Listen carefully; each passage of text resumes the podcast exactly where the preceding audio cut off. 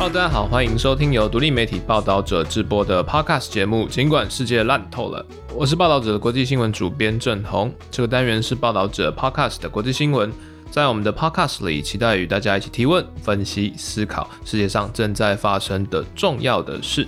那如果你喜欢的话，也欢迎关注在报道者网站的 Hello World 国际周报，我们会有分量十足的国际新闻分析，以及来自世界各地不同观点的深度报道。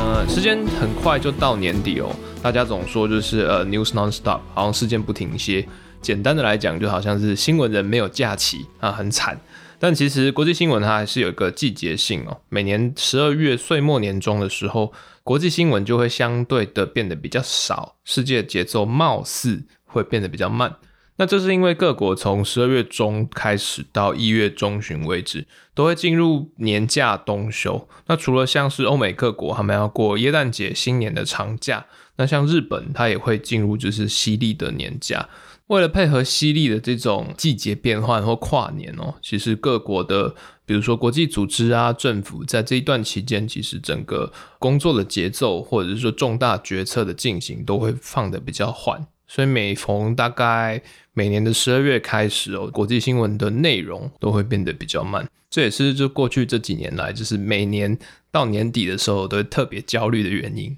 但其实虽然是这样说，可是世界的变动其实还是继续哦。比如说像我们这个礼拜的《Hello World》国际新闻周报就报道印尼的一个重大的司法争议哦。就是印尼在十二月初的时候，他们国会三读通过了新版的刑事法典，那我们以下简称新刑法典。那这个新刑法典通过之后它其实在国际新闻呃媒体版面上引发了很多关注，像是 BBC 英国的 BBC，它就以头版的内容来讲，印尼通过这个新刑法典有两项很重大的争议内容，那其中一个就是所谓的非婚性行为有罪。那第二个是异性同居有罪。好，这两项内容哦，就顾名思义，在就是整个国际的旅游论坛，特别是就是比如说像是澳洲啊、欧美即将要进入就是年节、耶诞年假要后疫情时代到处观光的这些欧美观光客，就引发很多讨论。大家都觉得说啊，这个非婚性行为有罪或异性同居有罪，它是不是接下来生效之后就会祸及所有的国际观光客？没有结婚的男女朋友是不是就没有办法去巴厘岛玩？进去然后就被逮捕，就引发了很多一连串的滑坡揣测。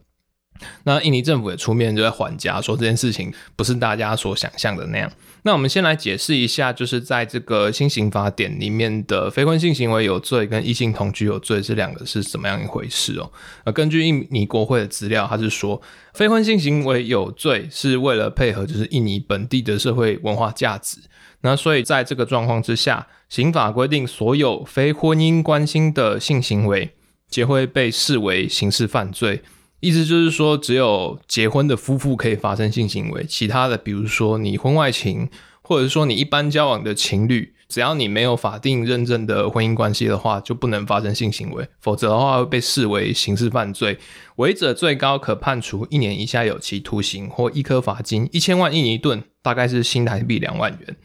那异性同居有罪，跟上述的非婚性行为有罪，其实是类似的一个前提。所有非婚姻关系或亲属关系的男女，那不能同居。那违者最高可判处六个月以下的有期徒刑。这两项其实提出来哦，印尼政府的说法都是说，这个是本来在旧版刑法里面通奸罪的一个延伸。那它是为了配合印尼本地的一个社会民情，还有就是说多年下来非常多的一些。家庭诉讼，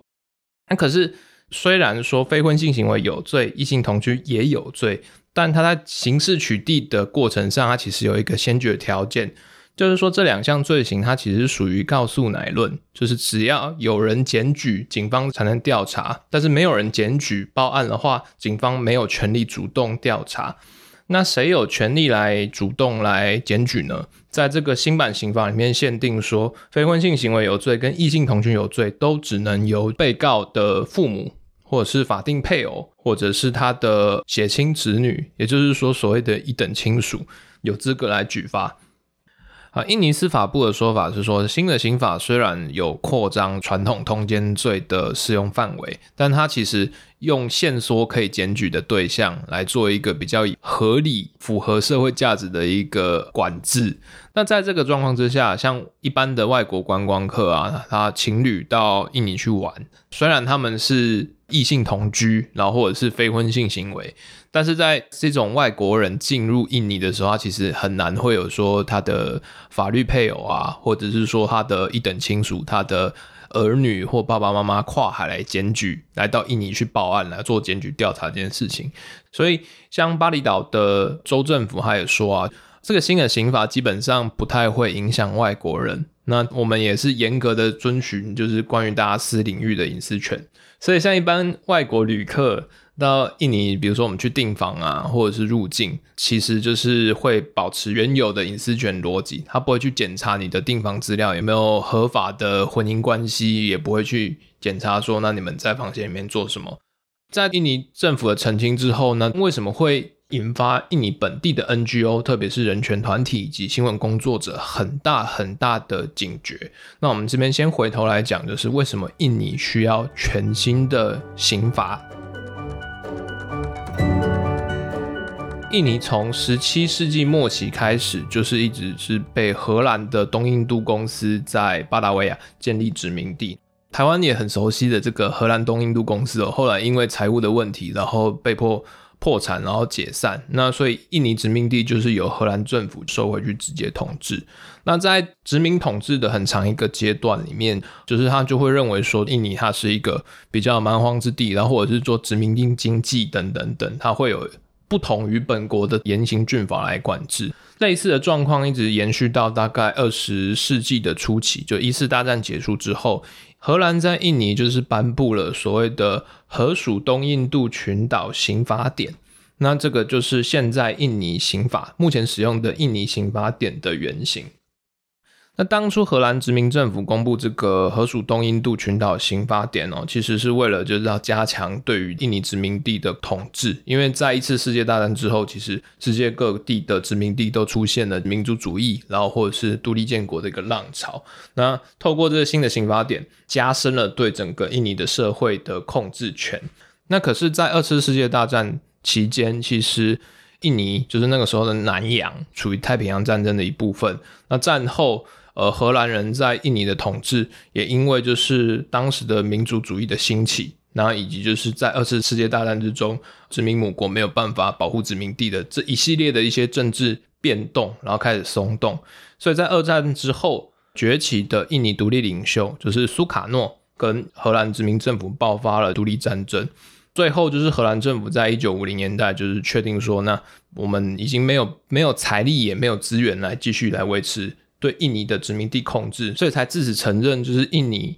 印度尼西亚共和国的独立。那可是印尼它要独立或者是要建国这件事情，其实在地理环境或者是民族条件之上非常困难。因为印尼大家都知道，它是一个万岛之国，它全国的领土大概有一万七千个岛屿，那大概有一百多个以上的民族，所以要如何管理这个万岛之国以及多民族的存在，就无可避免的必须要继承就是殖民母国留下来的一些法制，才能做一个基础的管理。所以在印尼独立之后，他们是基本上沿袭了荷兰殖民政府的非常多的一些制度设计，那其中就包括了这个。荷属东印度群岛刑法典在印尼独立之后，就直接转换成印尼的刑法典。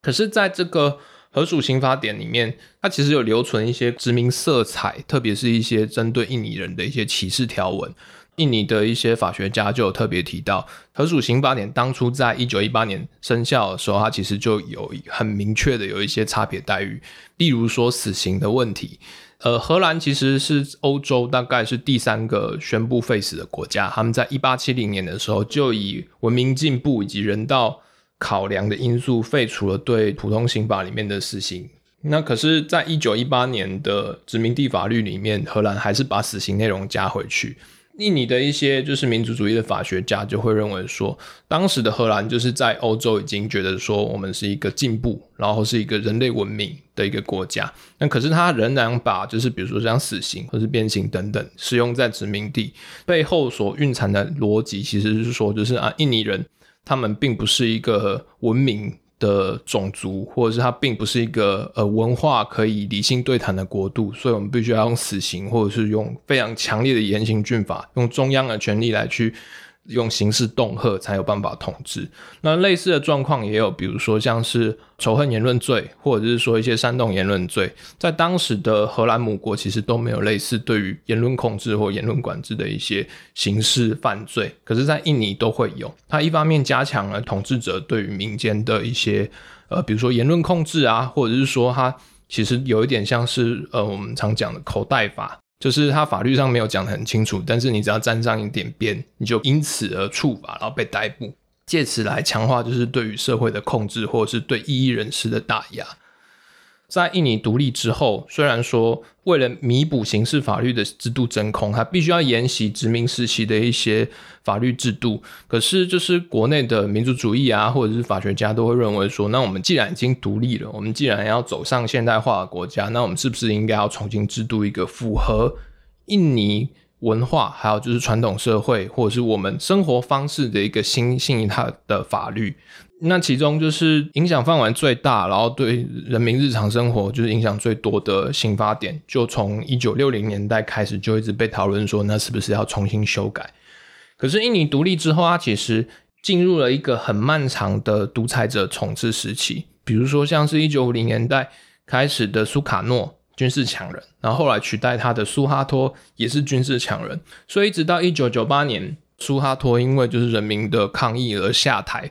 之前大概三到四十年的时间，印尼其实政府都没有很积极的要来处理这个刑法典的更新，或者是说重新汰换。一直到苏哈托一九九八年下来之后，印尼才正式走入民主化时期。那这个时候，大家才开始来重新讨论说啊，我们既然已经走入民主化，那是不是可以慢慢开始来重新思考，用什么方式来取代，就是拥有非常强烈的殖民依序。甚至是有一种歧视人民色彩的这种旧式刑法，然后可以来变动，变成一个更进步，然后更现代，然后更能反映就是民主化时代的全新刑法典。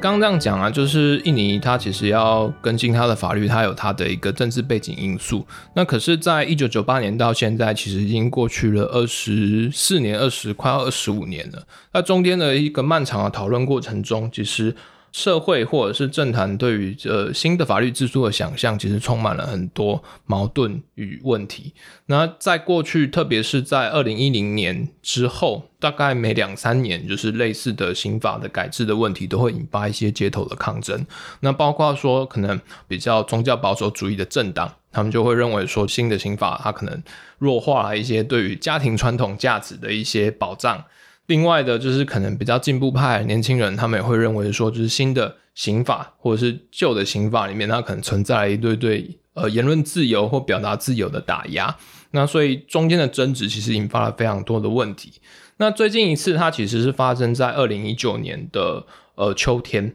那个时候，其实在雅加达的印尼。国会大厦周边，大概聚集了数万的学生团体，那大概在那边包围了好几个礼拜。当时也被称为说，二零一九年的印尼学运。其中抗争的主要目的就是针对于印尼新版刑法的一个内容草案。呃，那个时候在国际新闻媒体里面，其实就有很多讨论，大家都说啊，印尼的学生上街抗议是为了反对新版刑法里面讲的禁止同居啦，然后或者是禁止婚前性行为啦，甚至还有就是过去。十年来，大概每一两年都会登上国际媒体版面的新版刑法，要禁止印尼使用黑魔法了，等等等。但当时学生之所以上街抗争哦，其实还是针对就关于新版刑法草案里面的对于言论自由、表达自由，然后还有就是当时呃印尼政府准备要重新改组他们的呃贪腐调查机构等等的一系列的一些实际上的政治问题哦。好，那我们回过头来啊，那所以现在二零二二年十二月三读通过的印尼新版刑法，它里面到底还有什么样引发大家觉得可能不太对劲，或者是引发疑虑的一些刑事条文内容哦？比如说，好了，大家都非常有兴趣，然后过去也一直被讲的使用黑魔法罪到底是什么？那其实印尼它虽然是全世界最大的穆斯林国家，可是它本地有非常丰富或者是有非常多元的一些原生信仰传统，常常会跟伊斯兰结合或跟基督宗教结合等，所以它传统上它也会有一些巫师。过去新闻里面也都会有说什么印尼巫师做法，给你下降头，然后去诅咒你，很多很丰富的这种呃地方原生信仰的一些所谓的宗教服务。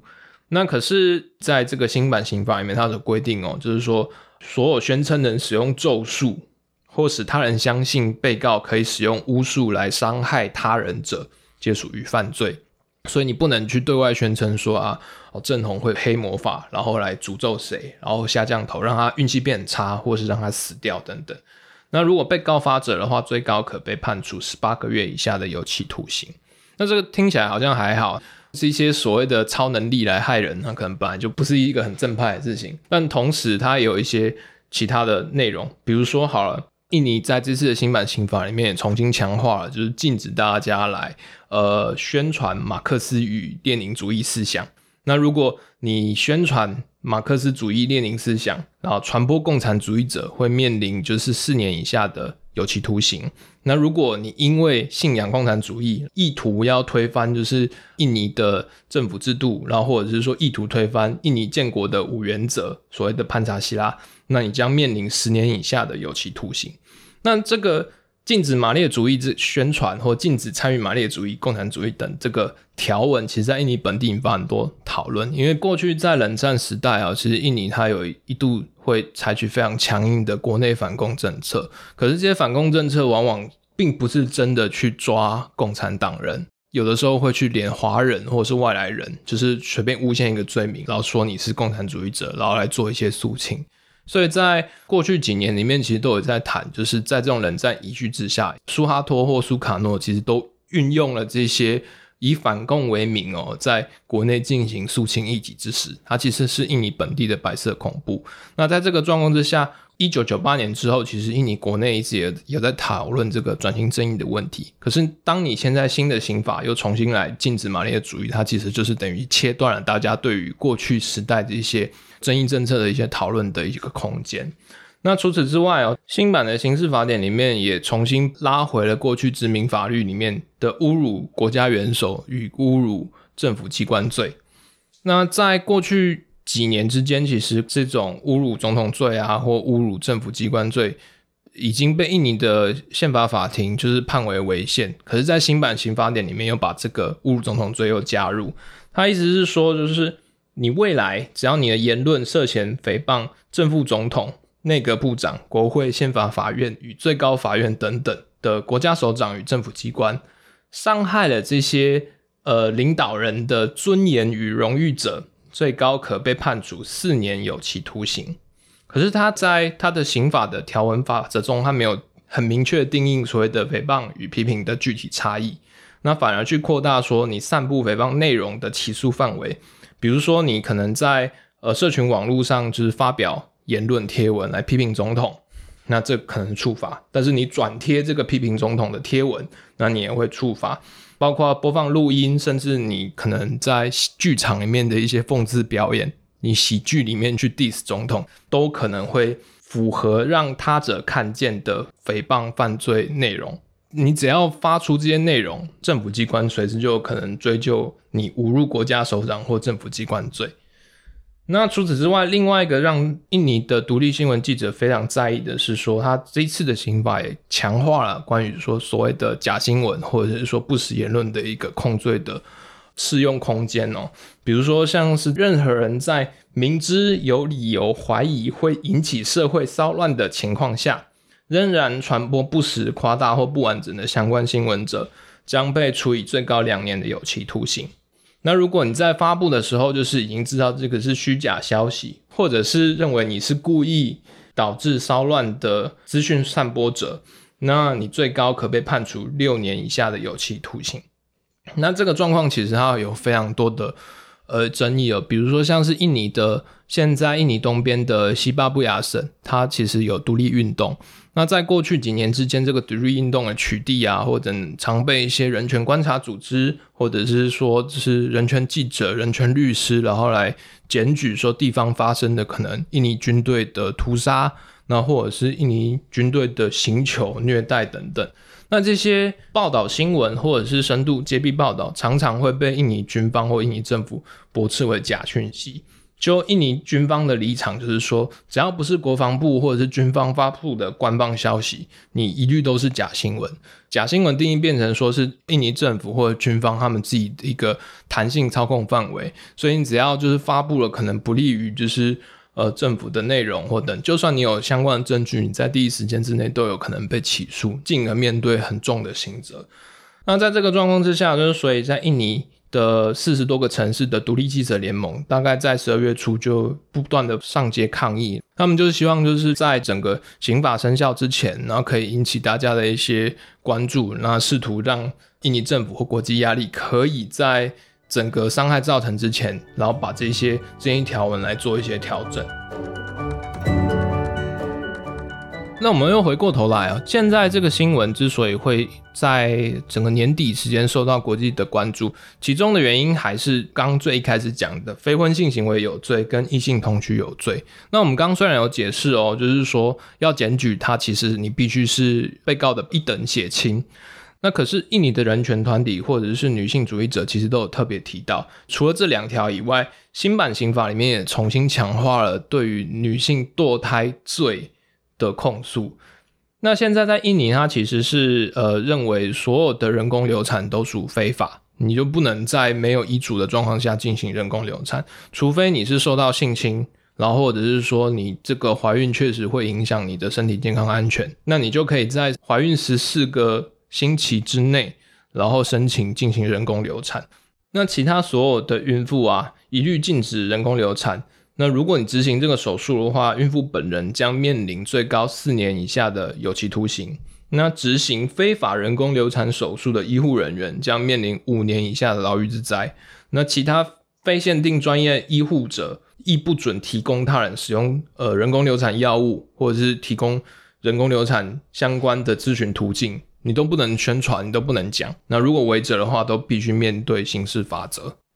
那印尼的女权主义者或者是印尼的女性对这几个新的刑法其实都有很大的疑虑哦。比如说好了，像是非婚性行为有罪跟异性同居有罪，那大家听起来，印尼的政府逻辑是说，那反正我们已经限缩可以起诉的条文，那我们的目的是要就是说用明确的规则，避免大家好像就是因为法律没有一个保障或法律没有一个机制，所以就是使用私刑或者是使用一些家族的刑罚等等。但是反对者就认为说，就是你把这种非婚性行为或者是异性同居的这个入罪化，用刑事法则来处理这两种事情，其实就已经侵犯了个人的隐私或者是个人的呃生活意志的选择权。你还把就是检举入罪责任把它重新回归到家庭身上，可能导致的现象就会变成说，如果你的爸爸妈妈不允许你自由恋爱。那他就可以用这些法则来去恫吓你，那甚至是来做威胁。除此之外，他也特别提到，就是这两个刑罚对于家庭暴力的受害者或亲密关系暴力的受害者，其实都是一个打压。比如说，好了，虽然说法律上面对于呃异性同居有罪是消极的执行，但是如果你的同居人对你施暴的话，那你是不是就没有办法报案？因为你只要一报案，异性同居有罪这件事情就会提前被曝光。所以在这个状况之下，反而会让暴力受害者他去更难去强调说他自己的受害处境。比如说像非婚性行为有这件事情，也有时候会跟就是性暴力受害者之间会有一些模糊地带。比如说他可能是在非自愿状况之下，然后被性侵，可是，在印尼现在的法律里面，他认定的性行为，他其实还是比如说生殖器入侵。然后或者是说，他对于就是所谓的强暴犯罪的定义，其实相对比较狭义。那在这个状况之下，那是不是我受到性侵，但是我没有办法很明确的证明说我是被强迫，或者是我没有反抗这件事情的话，我就一样有可能会被非婚性行为有罪这件事情追究。它其实给了就是家庭，然后还有警方很大的一个模糊弹性的空间。那所以有人也会讲说，在这个状况之下，呃，对于特别是女性，她们其实是一个很没有考虑到就是现实社会的性别权利结构而出现的恶法，它有可能会造成，比如说警方处理这些家事案件的时候，会面临非常非常大比例的女性被告。然后，或者是说，在这个状况之下，会让就是检警，或者是说家属有过大的权利来决定说我要不要继续调查或起诉，那甚至会比如说索贿，那或者是压迫女性的一个空间。像就是印尼本地的一些年轻女性，那或者是说一些人权团体也特别讲，就是说这整个恶法一系列下来，它对女性有两方面的影响，比如说婚外性行为定义成犯罪的条款。对于女性的影响本来就大于男性，因为它是基于家庭成员的报告。如果你的家庭成员，特别是父母、兄弟姐妹，或者是等等等，他不赞成你的某一段感情关系，他们就可以举报。所以整个状况其实是用一种很扭曲的状况去强化传统家庭价值。那除此之外，类似的状况也包括我们刚刚讲的，就是侮辱国家元首罪，然后或者是说散播假新闻罪，它其实都把。定罪的范围讲得很模糊，塑造出一种就是对于当权权力者难以批评的一个寒蝉效应。因为你不知道我这篇文章出来到底有没有罪。因为比如说他在讲说你有可能会引发骚乱，可是你的文章跟引发社会骚乱之间的因果关系，它其实并没有很清楚的定义。比如说我今天发了一个揭弊的文章，政府重大贪腐，然后大家上街抗争，然后跟警方发生冲突。政府可能可以说啊，这是街头骚乱、社会骚乱。那在这个状况之下，我的这篇调查报道算不算引发骚乱的源头？它其实就充满了非常大的模糊而不确定的空间。那所以就是变成说，那一般的独立记者他可以冒着自己的风险来做这件事情。可是比如说像大型媒体单位，他会不会做强化这种对于政治言论的自我审查？对于整个新闻环境而言是非常不利的因素。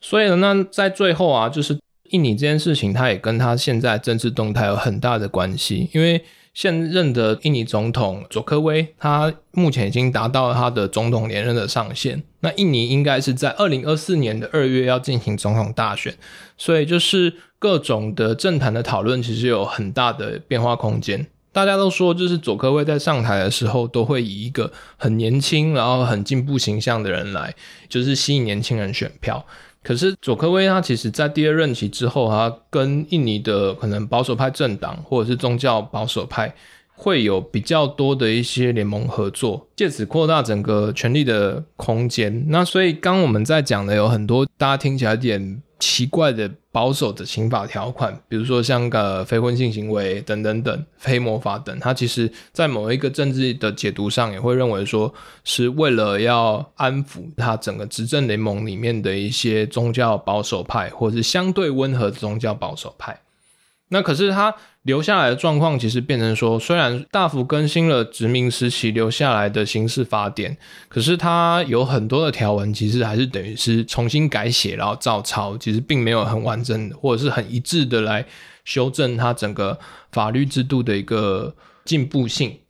那不过呢，就是印尼的新刑法典虽然已经三读通过了，可是它接下来它会有一个长达三年的一个转换过渡期。也就是说，它在二零二二年十二月三读，可是要最快要在二零二五年的十二月，整个新版刑法典才会正式生效上路。所以它中间还留下了包括说宪法法庭的诉讼，或者是说还后续的一些追究的修法的空间。只不过一系列的司法争议哦，在印尼本地的一些人权组织有很多讨论，他们会认为说，虽然现在还有时间，可是。这一个新的刑法典跟目前的政治环境都暗指的印尼的这个政治的改革或者是司法的改革，似乎进入到一九九八年，就是推翻苏哈托进入民主化以后的一个下坡期。他们说，争议的印尼新刑法典虽然还不算是把印尼的民主化钉入棺材板里面的最后一个钉子，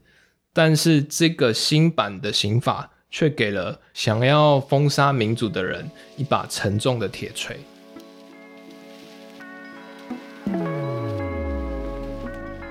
好，以上就是这一集的。尽管世界烂透了，关于印尼刑法或者是印尼的这一些政治的讨论，我们接下来也会继续的观察。那我是报道者国际新闻主编郑红。那如果大家对本集内容有什么想法或建议我们未来的方向，也欢迎透过社群私讯，那或者是在 Apple Podcast 的五星留言功能来告诉我们。那如果想要阅读更多的新闻内容，那也欢迎点进报道者的网站 Hello World 国际周报专栏。最后，报道者是一个不收广告、没有付费墙的非盈利媒体。如果你认可我们报道的新闻、记录的故事，那也欢迎大家透过定期定额或者是单笔捐款的方式支持我们。那谢谢大家的收听，我们下次见，拜拜。